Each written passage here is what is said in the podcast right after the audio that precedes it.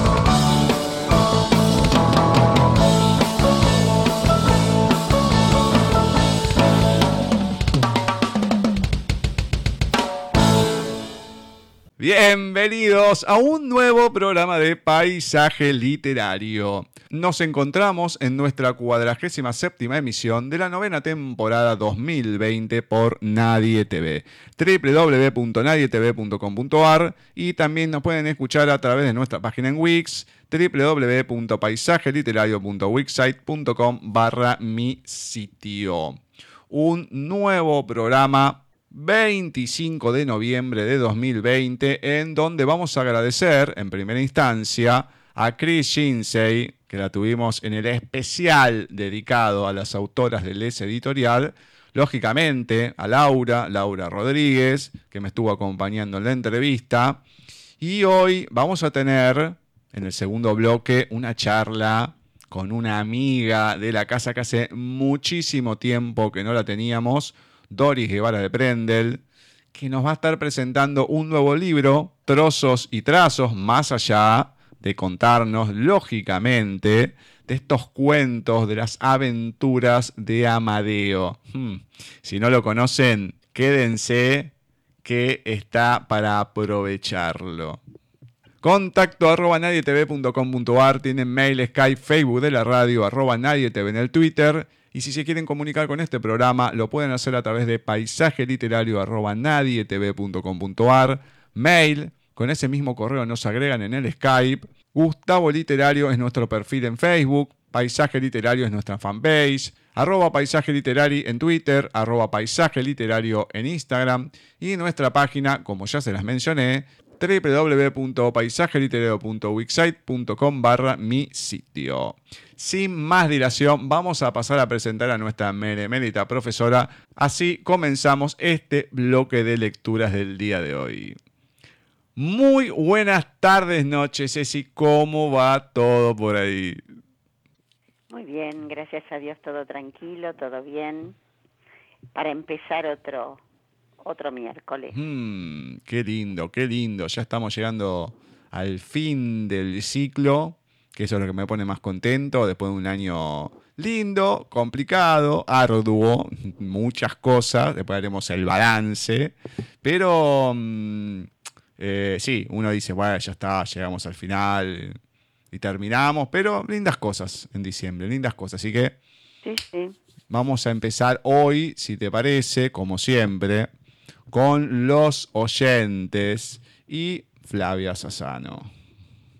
Hola Gustavo y Cecilia, ¿cómo están? Espero que muy bien, un saludo grande y un abrazo a la distancia también para nuestros oyentes, por supuesto, de Paisaje Literario. Y aquí estamos para presentarles una vez más este segmento dedicado a los textos de oyentes. Y hoy con una poesía de Juan Botana. El amor no es de nadie. El amor no se hace en minutos, lleva tiempo el amor es un suspiro cada tanto, no siempre. El amor es paciencia, tolerancia y escuchar. El amor es perder. El amor a menudo se queja, reclama, patalea, grita, calla, llora, cede. Al amor no se lo enamora, es el amor el que te enamora a vos. El amor no se busca, ni se encuentra, ni se merece. El amor se va, el amor nos crea al principio, o eso pareciera. Lo difícil es que te crea. Más tarde, el resto de los días. Después, cuidarlo como pasto que le cuesta crecer cuando no llueve como jazmín de cielo en noviembre, al que no siempre las flores le brotan de una vez. El amor es que te esperen y esperar, sin flores en la mano, sin llanto que te ampare, sin sueños que se cumplan, los plazos del otro, los momentos del otro, el deseo del otro. Aunque a veces concuerde con el tuyo, y otras no.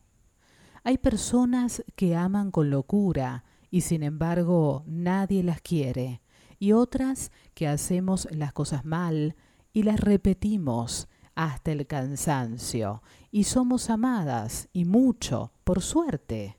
El amor es tener un proyecto común, por pequeño que sea. El amor no es saber lo que hace el otro, ni imaginarlo, ni siquiera intentarlo, ni suponerlo, ni saber. El amor no es control, ni parecerse, ni coincidir, ni conocerse, ni ser el uno para el otro, ni tu media naranja, ni tu parte de qué. El amor no es tuyo, ni mío, ni de aquel, ni del anterior, ni de nadie. El amor no es de nadie. Si quisiéramos conocer todas las acciones de la persona amada todo el tiempo, la vida sería un suplicio. El amor no es posible, y olvidé las comillas, deliberadamente. Si no existe un secreto, decía Kundera, y tantos otros lo repetimos sin entender. El amor no es posible si no vislumbra una hazaña, mas no sea a lo lejos. El amor es una mentira a la que nos aferramos, le creemos, simplemente porque queremos creer. El amor te confunde, te ciega, te abraza, te gusta, te disfraza, te ensordece, te deja con las ganas y te suelta como pájaro sin pan en el deseo. Juan Botana. Muy lindo, muy lindo. Bueno, Fla, muchísimas gracias siempre por los saludos, siempre tan cordial ahí, tan cálida, tanto con Ceci como conmigo. Así que muchísimas gracias. Este hermoso relato. Y mm, la verdad que uno no se lo pone a pensar, pero en definitiva el amor termina siendo muchas cosas. Y sí, así como no es de nadie, como dice el título, es muchas cosas. Además, eh, me gusta porque está escrito con versos mínimos, de una sola palabra, o sea que eso le da otro otro gusto a la poesía, ¿no? A veces. Muy lindo. Hmm. Hermoso. Y bueno, calculo que lo que viene ahora será también lindo.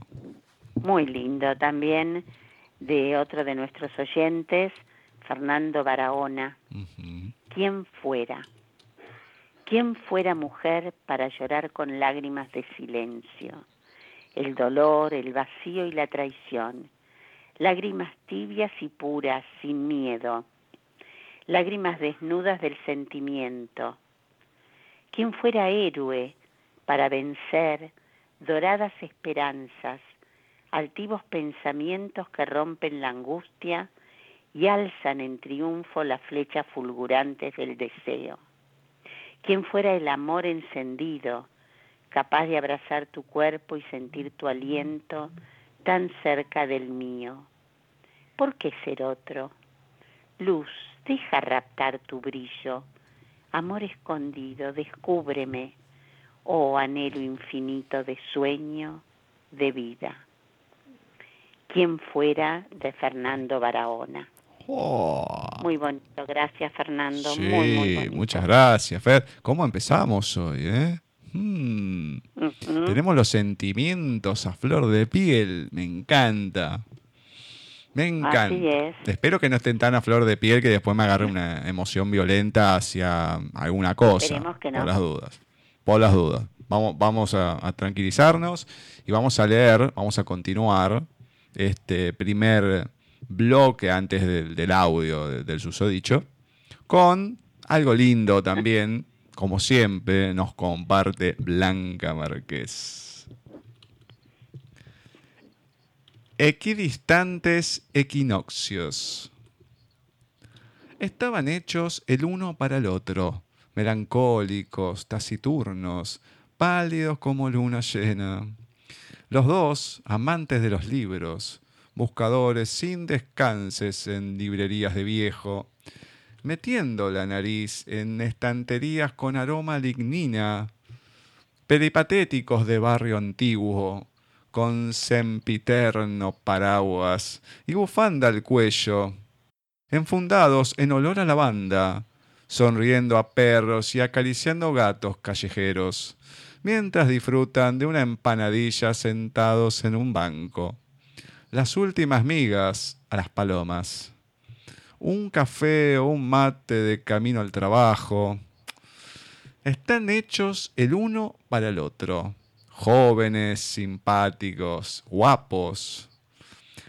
Se dice que ambos son buenos amantes, que disfrutan con su trabajo, que son amigos de sus amigos. La pareja perfecta.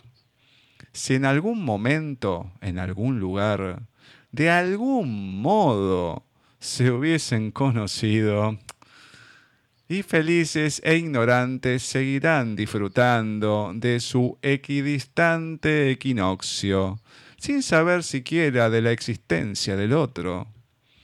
Argentina, primavera uno, Mediterráneo, otoño, el otro. Blanca Márquez. Excelente. Muy Her- el final inesperado. Este El también lo tengo inesperado. hace mucho tiempo. Y esta cuestión, yo, a ver, me lo he planteado muchas veces, ¿no? Em, claro, porque tenemos, vamos a poner acá lo más cercano, el, el Ecuador, que divide un hemisferio del otro. Y vos Sí, decís, o sea, es una línea imaginaria, pues decís, estoy de un lado, claro, tenés eh, primavera, paso del otro, tenés otoño. Está bien, ahí debe hacer un calor que no hay clima, no hay clima diferente en ninguna época del año. Pero mm, esta cuestión del, de, de- de esta locura, ¿no? De decir, bueno, paso de un lado es una cosa, paso del otro del otro. y eh, este pensamiento que uno tiene y Blanca que lo grafica de esta manera que es brutal. No, maravillosamente. Me encanta. Queda muy bien, queda muy bien. Bueno, ahora lo que no queda bien, nunca cae bien parado de ninguna manera y encima espero que no me haga lo de la semana pasada, que me hizo comer dos, perdón por la expresión, ¿no? Dos capítulos. Y esperemos que esté un poco más sosegada, menos entusiasmada. Volvamos a la normalidad. Así que vamos con Bani y Bukai. Muy buenas tardes, noches. Bani, ¿cómo va? Buenas tardes, noches. ¿Se encuentra bien? Lo, lo encuentro así como muy apagadito hoy. Tengo, todavía me dura la, la sobredosis de la semana anterior. Le vino bien, le vino un estado meditativo, hoy está muy zen. No, no, no, estoy, es como si me hubiese agarrado una hipoglucemia directamente. Tengo una cosa, es como cuando hay en ciertos momentos que me agarra que, que quedo tirado en el piso más o menos, me- una cosa por el estilo. Cre- creo recordar algunos, sí. Así, así, así está mi ánimo hoy, así, por, por el piso. No me tiro por, por decoro. Siempre, ya estamos finalizando un nuevo mes. Vamos, eh, ya llega Papá Noel, ¿hi- ¿hizo la carta? ¿Va preparando la cartita o no? Sí, pero lo que pasa es que no creo que, que llegue antes que termine todo esto, que eso es lo malo, porque parece que uno de los deseos que pedí un- no se va a dar. Ah, bueno, bueno. Veremos si para el año que viene, aunque sea, me lo cumple. Esperemos que así sea entonces. Sí, sí, sí, sí. Por favor, por favor. ¿Le, le parece seguir incursionando en la historia de Demian? Sí, está acá, no me queda otro, así que dile para adelante. Muy bien. Capítulo 41. El día que finalmente Gaby se decidió a llamarme en respuesta a mis mails y mis mensajes en su contestador, respondió Paula. Sería injusto decir que me reprochó algo porque estaría mintiendo, pero me bastó ver la tristeza y la languidez de su mirada para entender lo que ella sufría. Cogí el teléfono y le dije a Gaby, ¿estás en tu casa? Ahora te llamo. Me acerqué a Paula, la abracé y le volví a decir lo que le había dicho el viernes al volver de Rosario.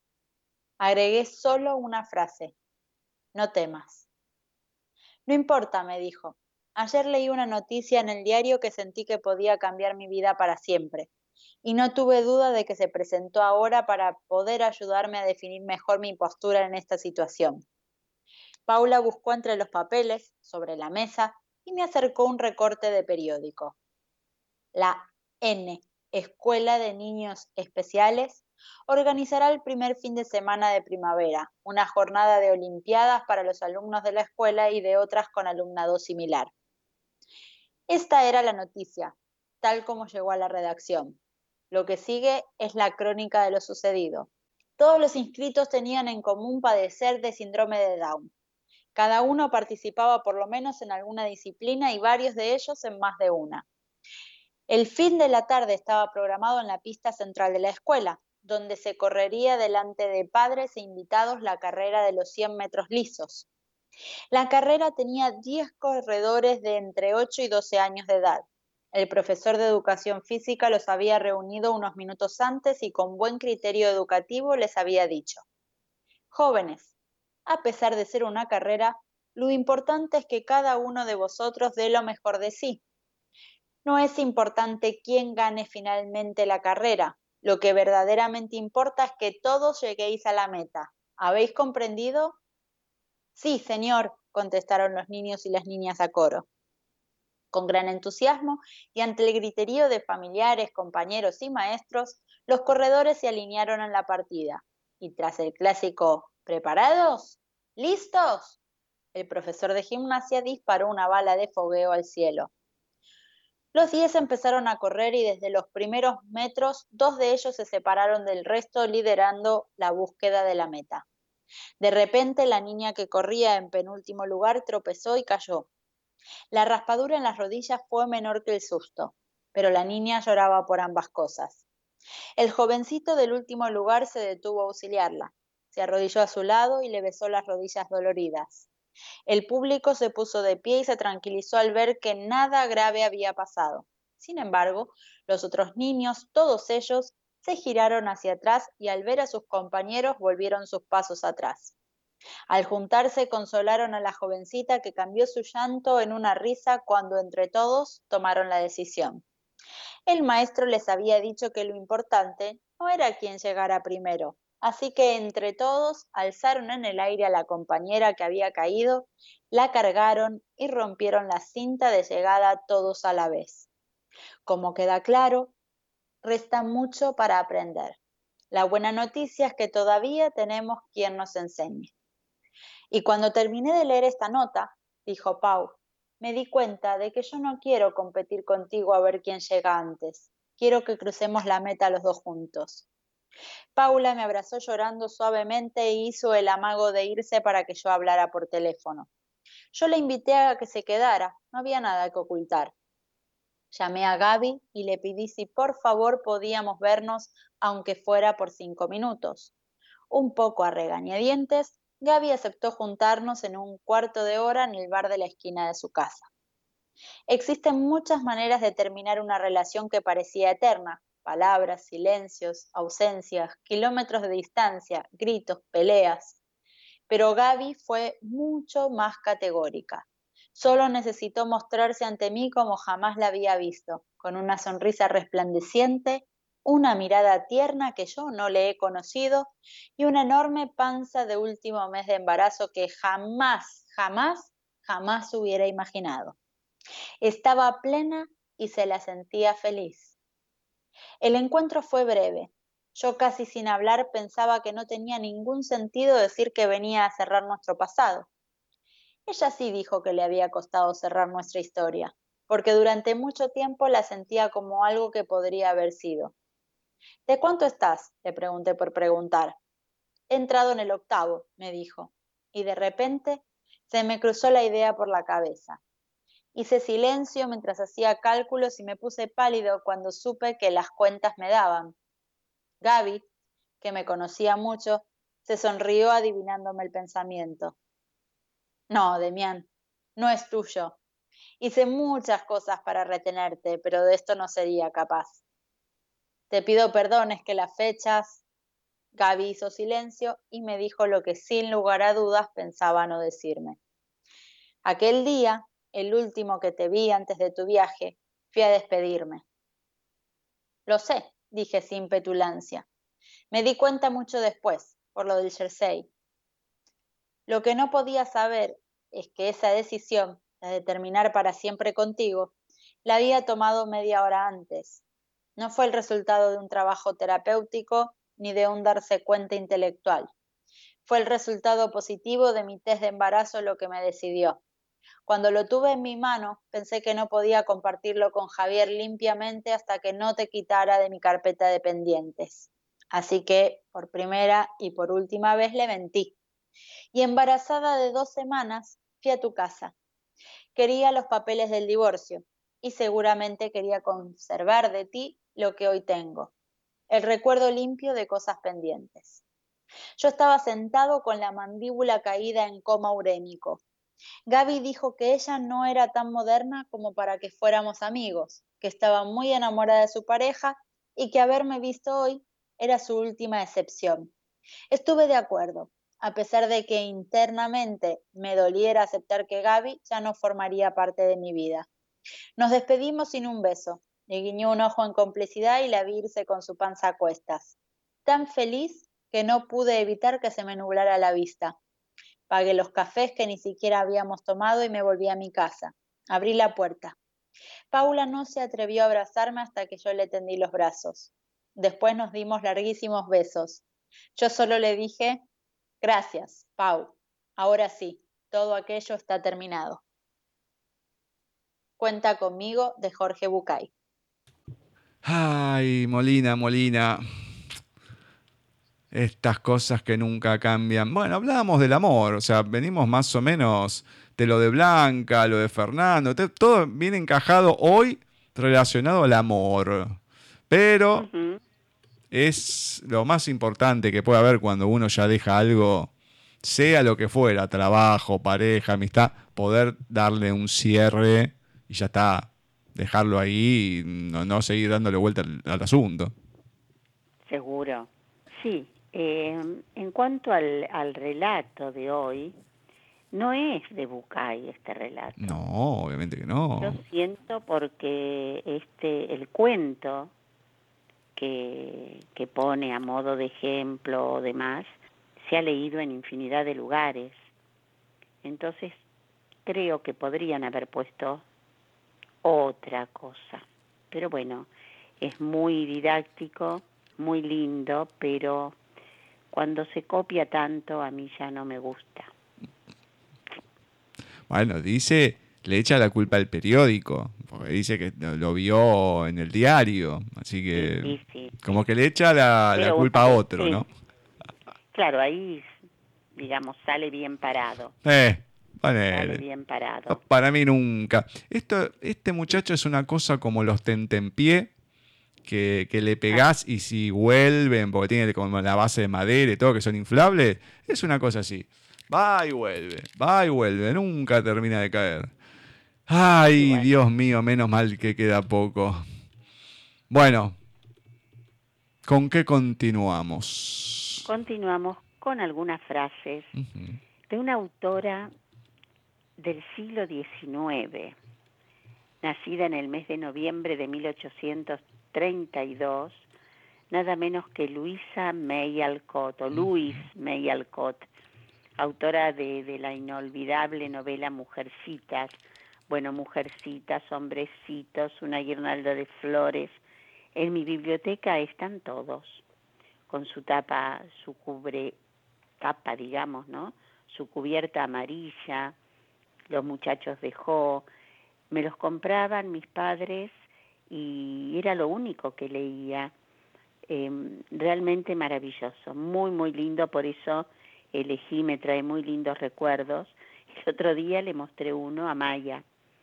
Eh, ¿No querés llevarte alguno de estos para leer? Entonces cuando lo vio ya tapa dura, las hojas medio amarillentas, me dice, ¿tienen dibujos? Sí, algunos tiene, y elogió. Bueno, mira, abuela, mejor guardalos vos. mejor guardalos vos.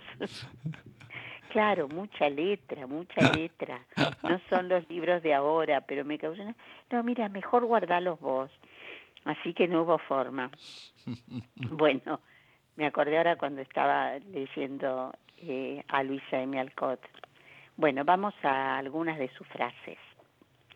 Es un buen libro aquel que se abre con expectación y se cierra con provecho. Muchos discuten, muy pocos conversan. Lleva mucho tiempo comprender la diferencia entre talento y genio, especialmente entre los hombres y mujeres jóvenes y ambiciosos. Hay que emplear dos piedras para crear un fuego. Pareció hermoso. Tengan horas determinadas para el trabajo y el recreo comprendan el valor del tiempo usándolo bien. Eso lo tengo que aprender yo. Hmm. El amor desecha el temor y la gratitud vence el orgullo. Pensar que estas frases están escritas en el año 1868, 70. Hmm.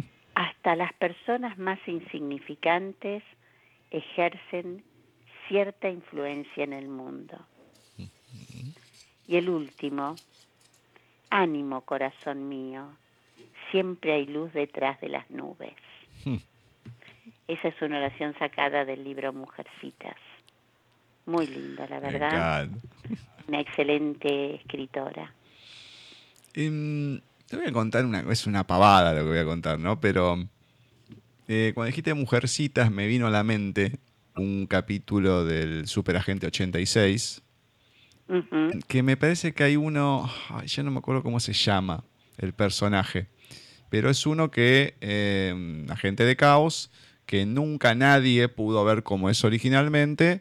No sé si es el camaleón, creo que no, pero bueno, es una cuestión así, ¿no? Y, y claro, siempre como que se disfraza de, otra persona hasta el mínimo detalle. Entonces hay un hay una contraseña, un santo y seña, lo que sería.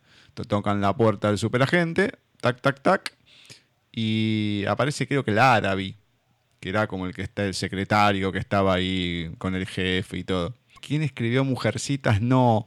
¿O quién es el autor de Mujercitas? Dado por el estilo. Y le pregunta, ¿el libro o la película? Y se la peli ah, ¿Hicieron una película? Y después también, no sé, no sé, el, el libro o la obra de teatro. ¿Obra de teatro también? Entonces, claro, para despistarle, para no decirle, la- Claro. porque no la sabía, le tira otra pregunta, pero justo con lo Claro, de claro, mujercitas, ¿no? Entonces me, me vino a la mente, a la mente eso y sabiendo hoy en día que muchas de las cosas se improvisaban, no se decían tal cual el original, decís, bueno, no sabés si vino del inglés así o el Tatar Bisu, que era el que le ponía la voz al, al superagente, era la que largó la de mujercitas, andá a saber por qué, ¿no? No, uno no se va a enterar hoy en día. Pero me- esas cosas que con, con algo me, me- me llevan para otro lado. Que no tienen nada que ver, ¿no? Con el programa y No, todo, pero, pero no importa, pero está bien.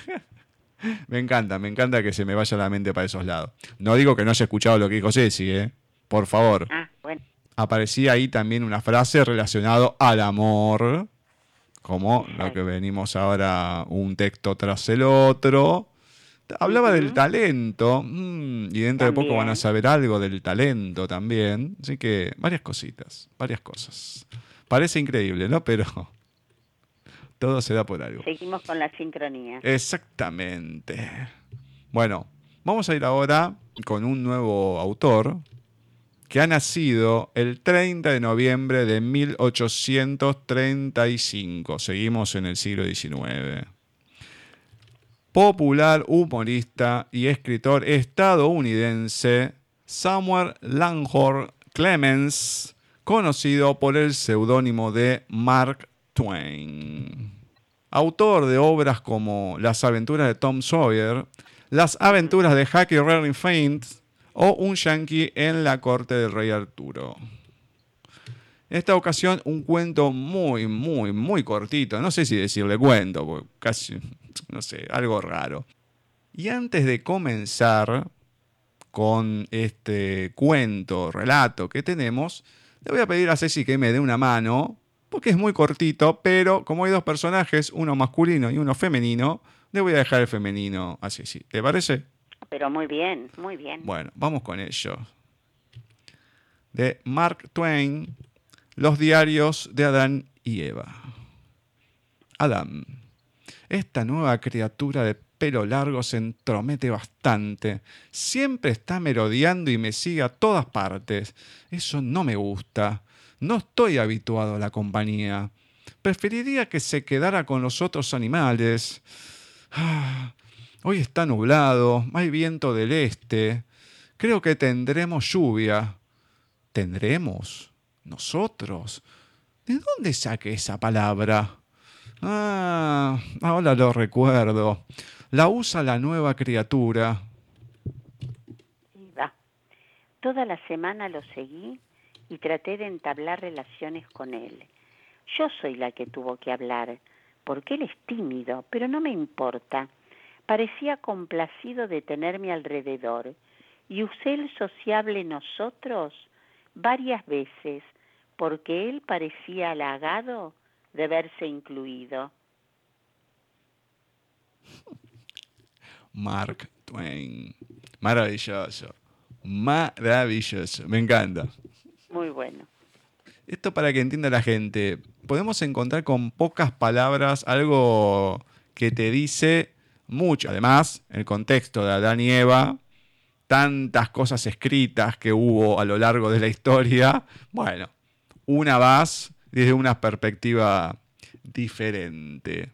Me encanta. Además que ya en esa época se sabía lo que era el sociable. Sí, sí. El sociable de nosotros. Caramba.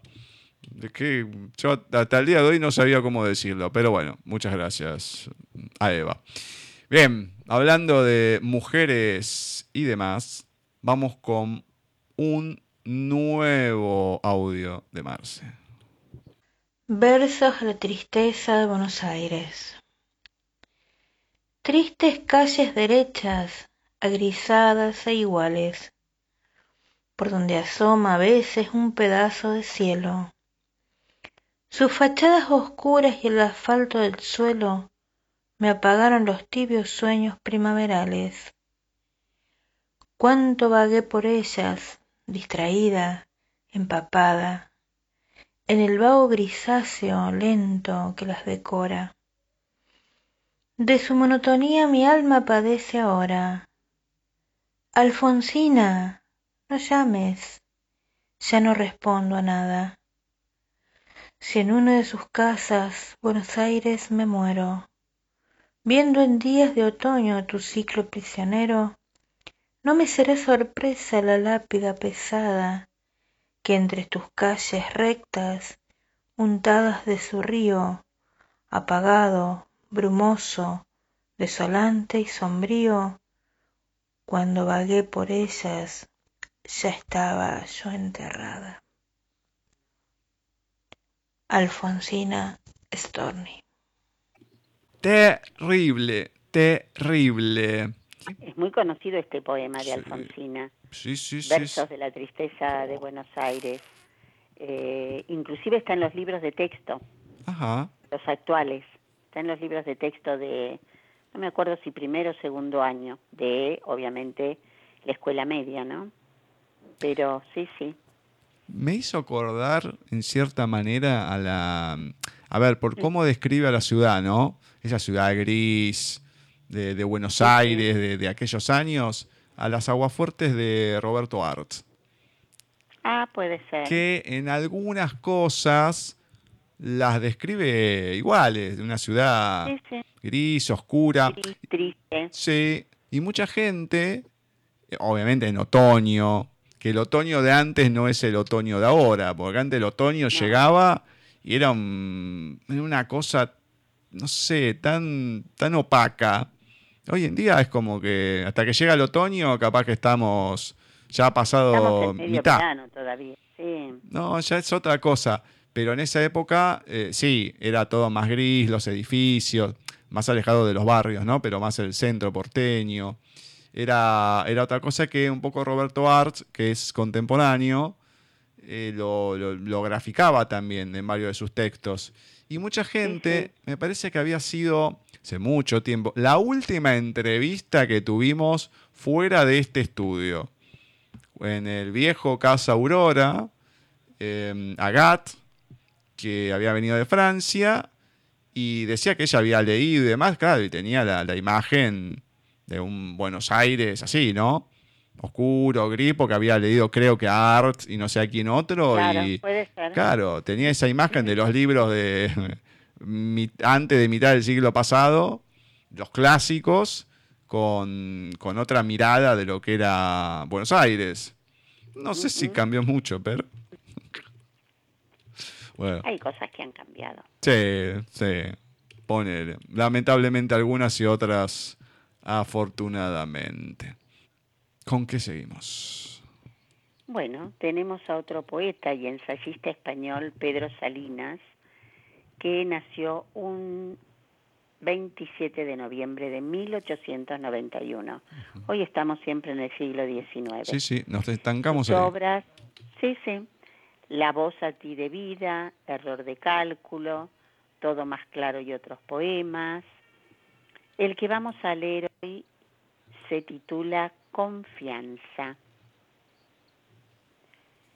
Mientras haya alguna ventana abierta, ojos que vuelven del sueño, otra mañana que empieza, mar con olas trajineras, mientras haya trajinantes de alegrías, llevándolas y trayéndolas. Lino para la hilandera, árboles que se aventuren, mientras haya, y viento para la vela. Jazmín, clavel, azucena, donde están y donde no, en los nombres que los mientan. Mientras haya sombras que la sombra niegan, pruebas de luz de que es luz, todo el mundo menos ellas.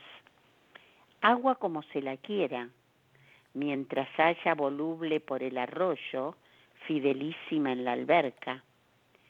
Tanta fronda en la sauceda, tanto pájaro en las ramas, mientras haya tanto canto en la oropéndola. Un mediodía que acepta serenamente su sino que la tarde le revela, mientras haya quien entienda la hoja seca, falsa elegía, preludio distante a la primavera. Colores que a sus ausencias, mientras haya, siguiendo a la luz se marchan y siguiéndola regresan.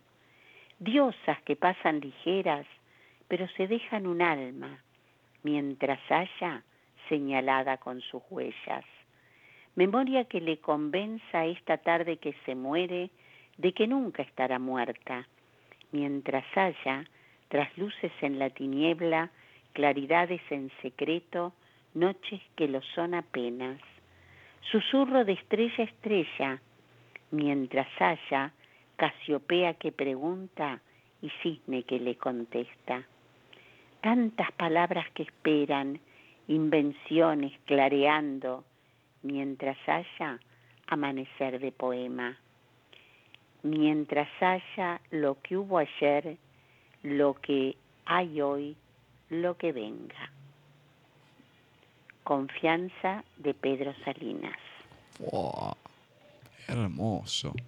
Bonito, muy bonito. Sí, sí, sí, sí, muy. Y confianza, tan importante. Y confianza. Mm, ¿Cuánta falta que hay también hoy en día de eso? eh? La gente Oh, no... Total, total. A ver, la gente se confía, pero para mal, pero no se tiene confianza, que es otra cosa. Claro, claro, claro. Hermoso. Y para no estar eh, en discordancia, como venimos, también vamos ahí al siglo XIX. Seguimos estancados ahí. En este caso, el 27 de noviembre de 1865, nacía el poeta colombiano José Asunción Silva. Fue el gran iniciador del modernismo en Hispanoamérica, también uno de los más importantes precursores del modernismo y, según otro sector de la crítica, uno de los más importantes escritores de la primera generación de modernistas. Se considera que su obra de mayor relevancia es el libro de versos.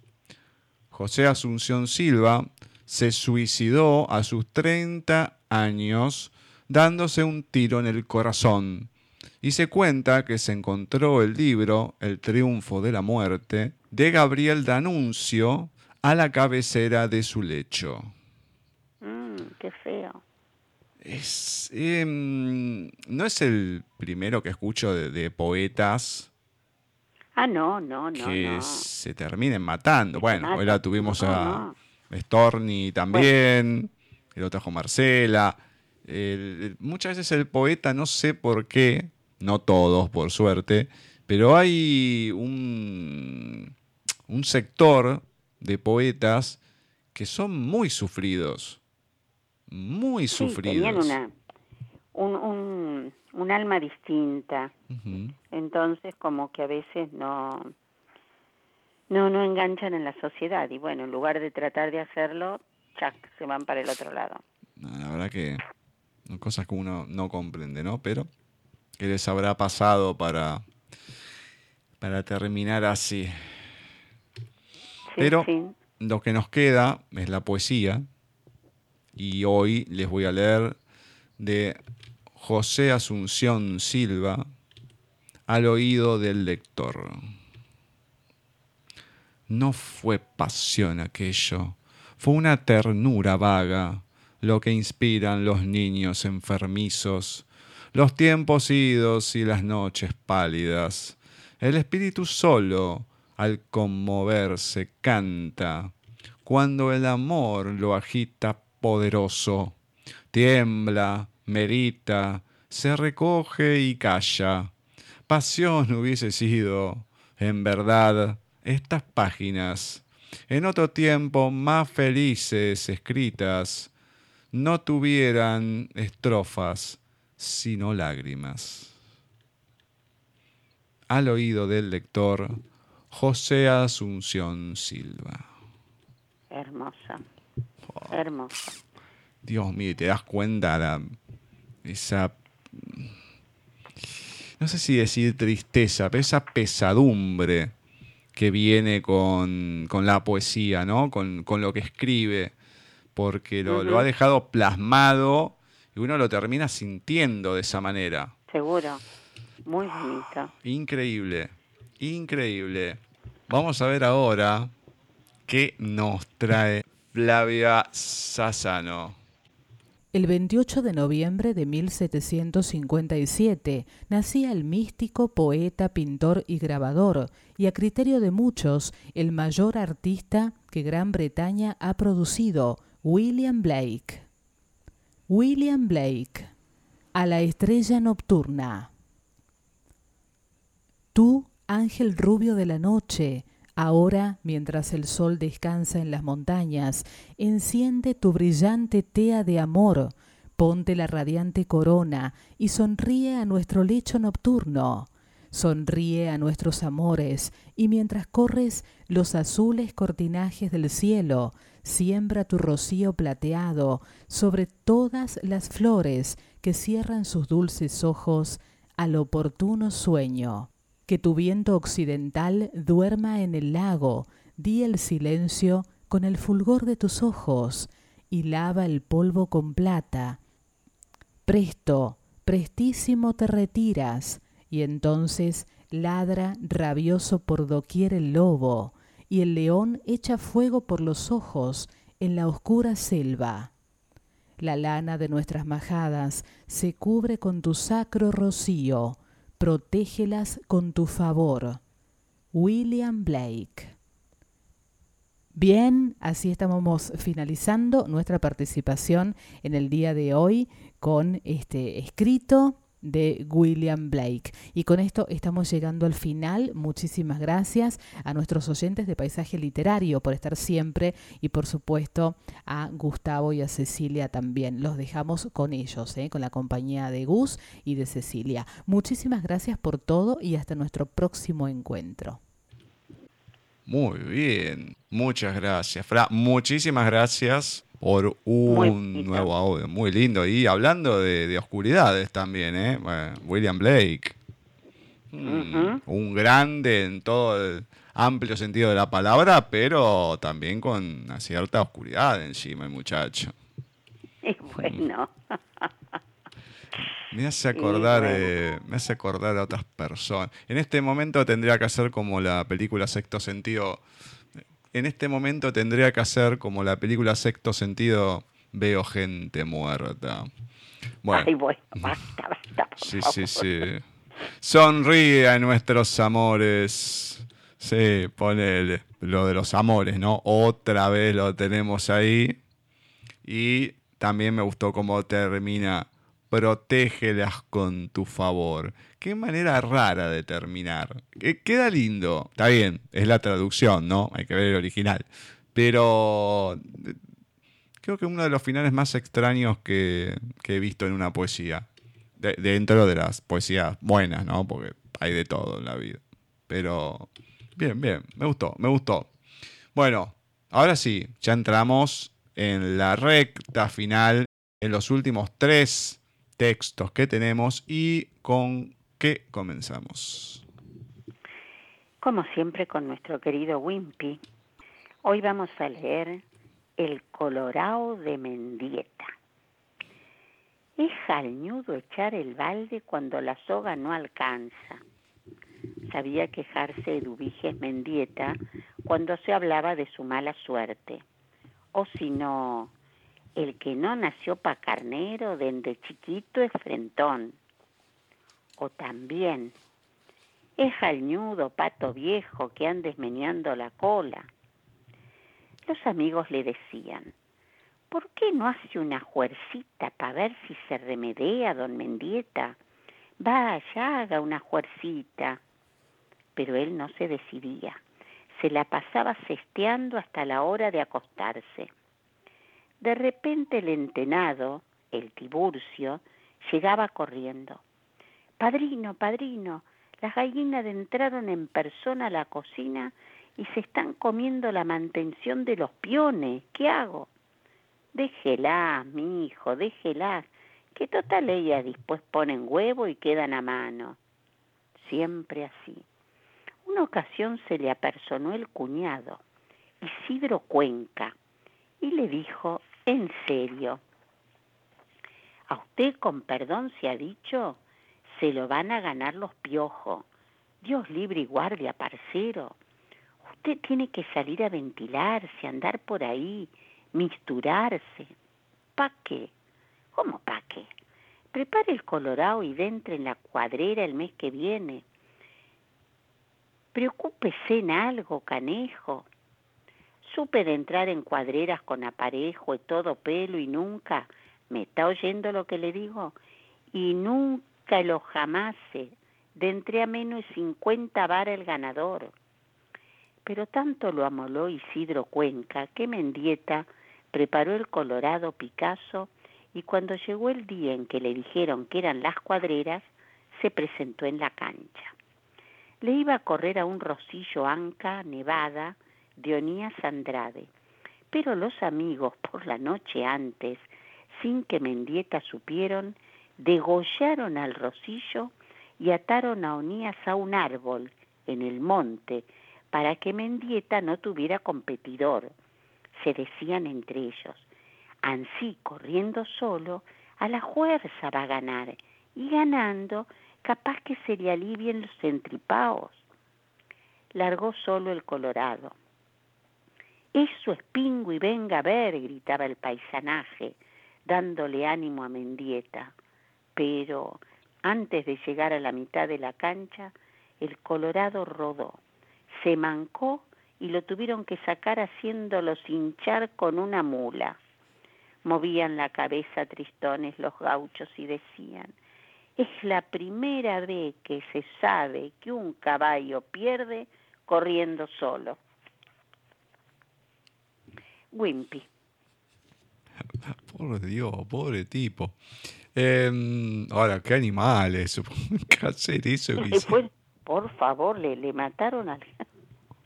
Le, hicieron pelota al otro, le mataron el caballo. Dejate de hinchar lo ataron al, al pobre hombre, no, no, son terribles. y así todo, así terminó el Colorado. Dios mío. Ay, bueno, veremos qué nos trae ahora Bani y Singulolo. Hacerse cargo, aceptar que a veces está con el agua hasta el cuello, mientras afuera los pibitos juegan a la escondida a la luz del sol. Lo que es adentro no siempre es afuera, pero lo que veamos afuera sin duda es el reflejo de lo que está dentro. Ver y ser son dos cosas muy distintas. Sin. Dios mío, hacerse cargo. ¿Cómo, le, ¿Cómo le serviría esto a tanta gente? Parece que lo voy a... Mm, lo vamos a hacer video y lo vamos a empezar a pasar por todos lados porque... Mm, esto la verdad voy a empezar a etiquetar a varias personas para que se hagan cargo de las cosas. Otra que con el agua al cuello. Hmm. Bueno, y ahora sí, llegamos al final y con qué. Con nuestro querido Adolfo Barrera. El texto de hoy es un poquitín largo, suelen ser de una carilla, este es de dos. El cura gordo tenía transpirada su camisa celeste. Había confesado unos cien chicos cuando le tocó el turno a Francisco. Le hizo una seña con la mano. Lo llamaba con la palma extendida y moviendo cuatro dedos de abajo hacia arriba. Avanzaba Francisco, que sin dormir todavía no sabía cómo empezar a confesar todos sus pecados. Diez años de vicio lo condenaban tocar timbres y salir corriendo, romper vidrios con la onda, robarle las revistas para adultos a los padres, insultar, tener malos pensamientos, no prestar un auto de colección y una vez haber pegado una trompada. Atormentado iba caminando hacia ese hombre que no había visto en su vida. Su mamá lo esperaba en un rincón de la calurosa capilla. El niño no la veía, pero ella lloraba emocionada al verlo tan grande, en realidad con una mezcla de sensaciones, felicidad mezclada con una angustia infundida por el ritual que ella había padecido cuando era chica. Se arrodilló frente al cura gordo que le tocó la cabeza. No era el de la capilla que lo conocía y sabía que no era tan mal chico. El aire caliente lo mareaba, como el olor a velas y flores que estaban colocando unas señoras para la comunión del domingo. Francisco comenzó a hablar de las mentiras en casa, de lo que inventaba para no ir a comprar el pan. El cura, que parecía atento, iba cerrando los ojos, levemente dormido. Cuando el nene se dio cuenta, detuvo el relato. No sabía bien qué hacer. Luego de un instante, el sacerdote se acomodó en el asiento y lo miró perdido. Eso es todo, dijo el pequeño sin más. El cura lo mandó a rezar diez Padre Nuestros y cinco Ave Marías. Se levantó rígido, dudando, y fue al lado de su madre que lo abrazó fuerte. Ella aún lagrimeaba. Él no lo notó. Francisco explicó que debía rezar. Se ubicó en un banco al fondo. Rezó largo rato, como cuarenta Padre Nuestros y veinte Aves Marías, culpable por lo que acababa de pasar. Jesús en la cruz tenía también los ojos cerrados. Ese Cristo no tenía los ojos abiertos antes. Francisco corrió hasta donde estaba su madre. Excelente, Adolfo Barrera. Pobre Francisco. La verdad que. Qué manera, qué manera soporífera, ¿eh? ¿Cómo hace dormir a la gente? Que me lo manden acá a ver si puedo dormir mejor a la noche. Muy bueno, muy, muy bueno. Bueno, qué lindo, qué lindo que ya en nada, en nada nomás lo tenemos a Adolfo y vamos a hablar de tantas cosas, tantas cosas. Está escribiendo cosas muy lindas los domingos a la tarde Mm, también. me, me Así imagino que vamos a hablar de eso. Mm, pero me imagino que después lo iremos conociendo esos relatos también. Supongo que sí, nos va a tener que dar el ok. Mm, muy bien, muy bien. Bien. Supongo que sí. Le vamos a preguntar entonces. Vamos a ir ahora a un tema elegido por Marce para irnos a un breve intervalo musical.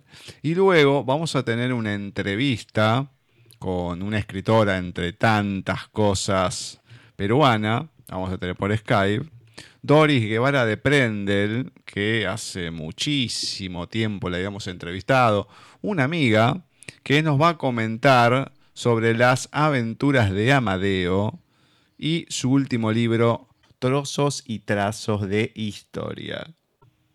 Vamos a escuchar Me estás atrapando otra vez, interpretada por el cantautor, músico, compositor y productor discográfico argentino Andrés Calamaro. Esta canción pertenece al disco Sin Documentos, segundo álbum de la banda argentina Los Rodríguez, publicado en 1993. Nadie te ve. Hacemos lo que queremos hacer.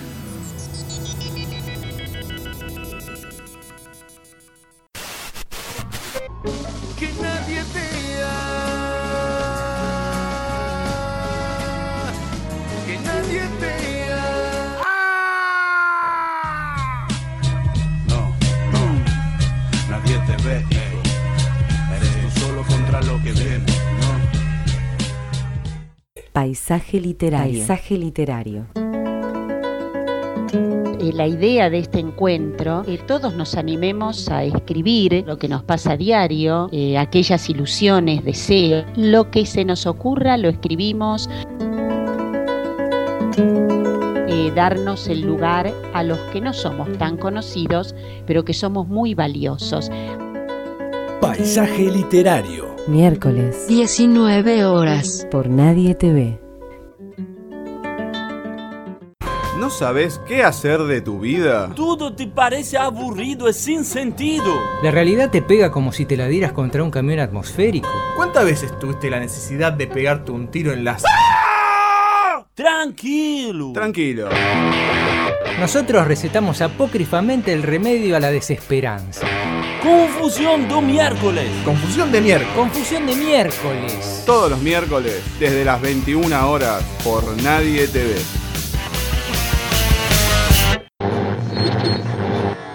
Miércoles y en mitad de semana, cumpleaños mi hermana, no vamos a trabajar. Miércoles por la tarde y tú que no llegas. Miércoles, arráncame. Miércoles intente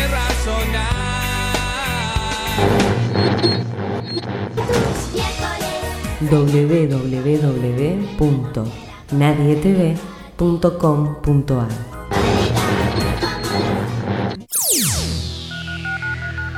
Contacto arroba nadietv.com.ar